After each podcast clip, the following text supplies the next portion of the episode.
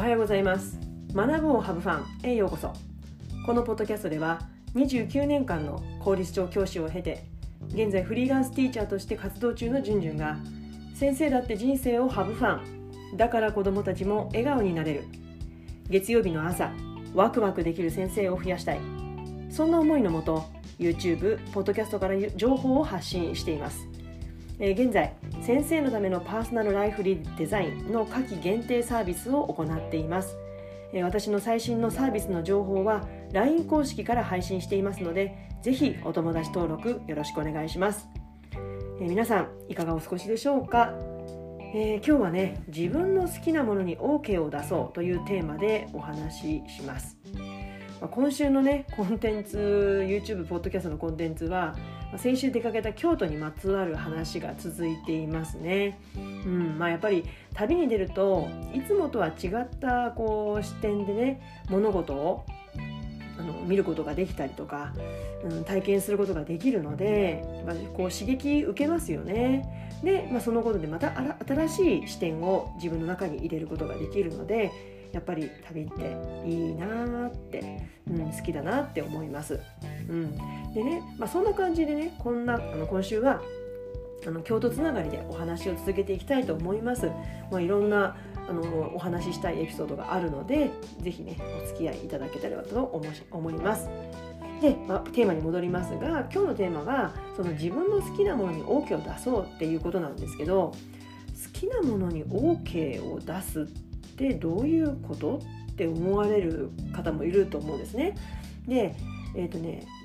皆さんないですか？こういうことって。こう自分の好きなものに対してね、まあ、好きな食べ物でもいいんだけどこうもったいないとか、うん、なんかこう贅沢だとか自分に分不相応だとかっていうことでちょっとそこにもこうブレーキをかけてしまうことってありませんか？で、うん、具体的に言うと例えばね A というものがめちゃくちゃ気に入っていると。だけどこれは贅沢品だからちょっと我慢しようとか、うん、似たようなものでちょっと値段がね安めのものがこっちにあるからまあそれで我慢しよう折り合いをつけようっていうことってありませんか、まあ、私は結構あったんですよね、まあ、もちろん金銭的にちょっと高価なものだからちょっと諦めるとかね我慢するとかそれはもちろんねあるあると思いますよ。あのお金が際限なく使えるわけじゃないですからね、うん、ただここ最近の私の中の変化とから今回のね京都での体験から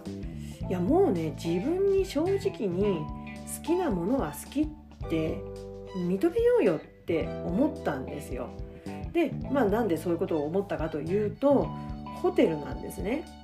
まあ、今回京都で泊まったホテルって皆さんご存知ですか？エースホテル京都さんに泊まったんですよ。まあ、あのアメリカのねポートランドとかあとはニューヨークにもね、まあ、いくつかアメリカにこうエースホテルがたくさんあるみたいでまああの人気のあるホテルで京都にできたってことで、ね、話題になったと思うんですけどでちょうど去年のね6月頃に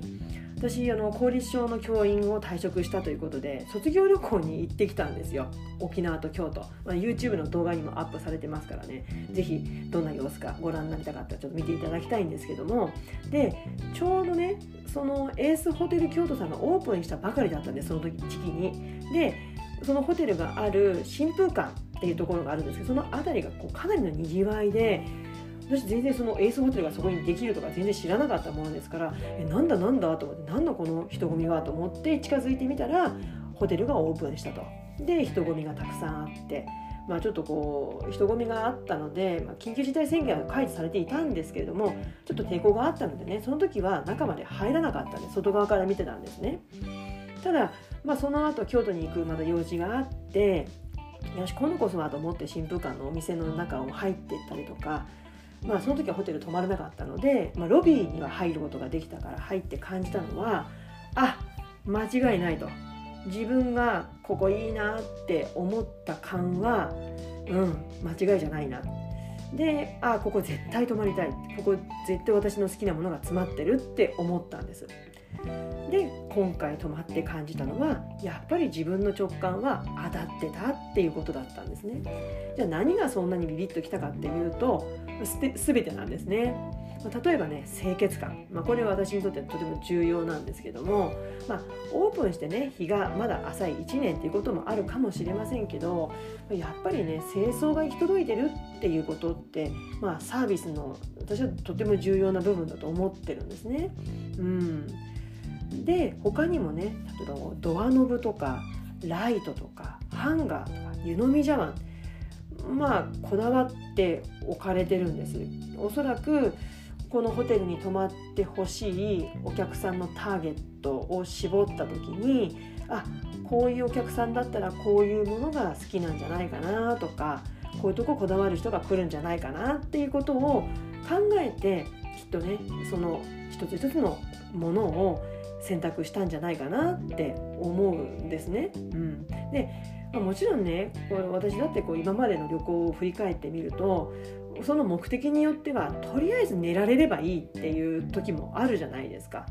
だから別にドアノブとかライトとかそんなねこだわってなくてもおしゃれじゃなくてもとりあえずね安全が確保できてこう壊れていなければどんなドアノブでもいいしどんな形のドアノブだっていいしライトだって明るく部屋を照らしてくれればいいっていう時ももちろんあるわけですよ。ただ自分の価値観や旅行の目的によってはそこにある程度のお金を投入することがあってもいいんじゃないか。今まではちょっとなんかこう贅沢だとか自分はまだそこまでとかっていうふうに思ってたところがあるけれどもいやいいんじゃないのってもうせっかくそこにね時間を費やしてそこにいられるんであれば、うん、お金を出して投入して楽しむことがあってもいいんじゃないかなって思うようになったんですね。うん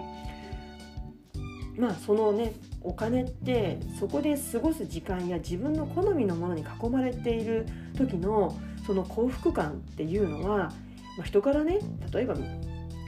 贅沢だとかえそこにお金かけるの？ってこう言う人もいるかもしれないけどでもそれは人それぞれの好みだし、うん、そんなこと言われる筋合いの話じゃないっていうことなんですよね。だから、まあ、自分の機嫌は自分で取る。自分のことは自分しかわからない。まあ分かんないこともあるけれども自分が分かってる範囲でちゃんと機嫌を取ってあげる。自分の幸せは自分で作るっていうこと、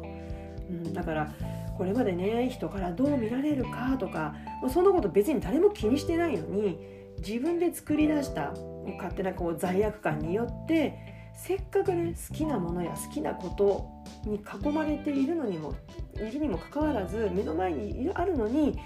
どこかで全身で楽しめなかった自分がいたんですよね。皆さん思い当たるとこないですか？まあこういうふうに思えるようになった背景の一つに、まあ、これはねあの私のビジネス仲間のまーちゃん。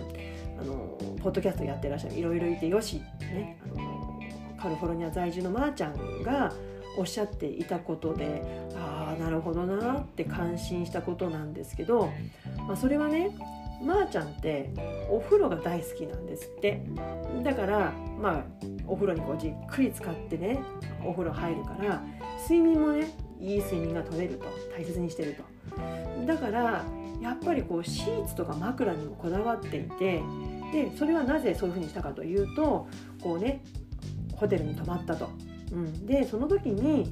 まあ、ホテルってねこう寝具に、まあ、こだわっているじゃないですか。まあ、それなりのホテルってそういうところにこだわっているのででとても快適に眠ることができる枕だってね、複数用意されていてその時の気分によって体調によって枕を変えることができる、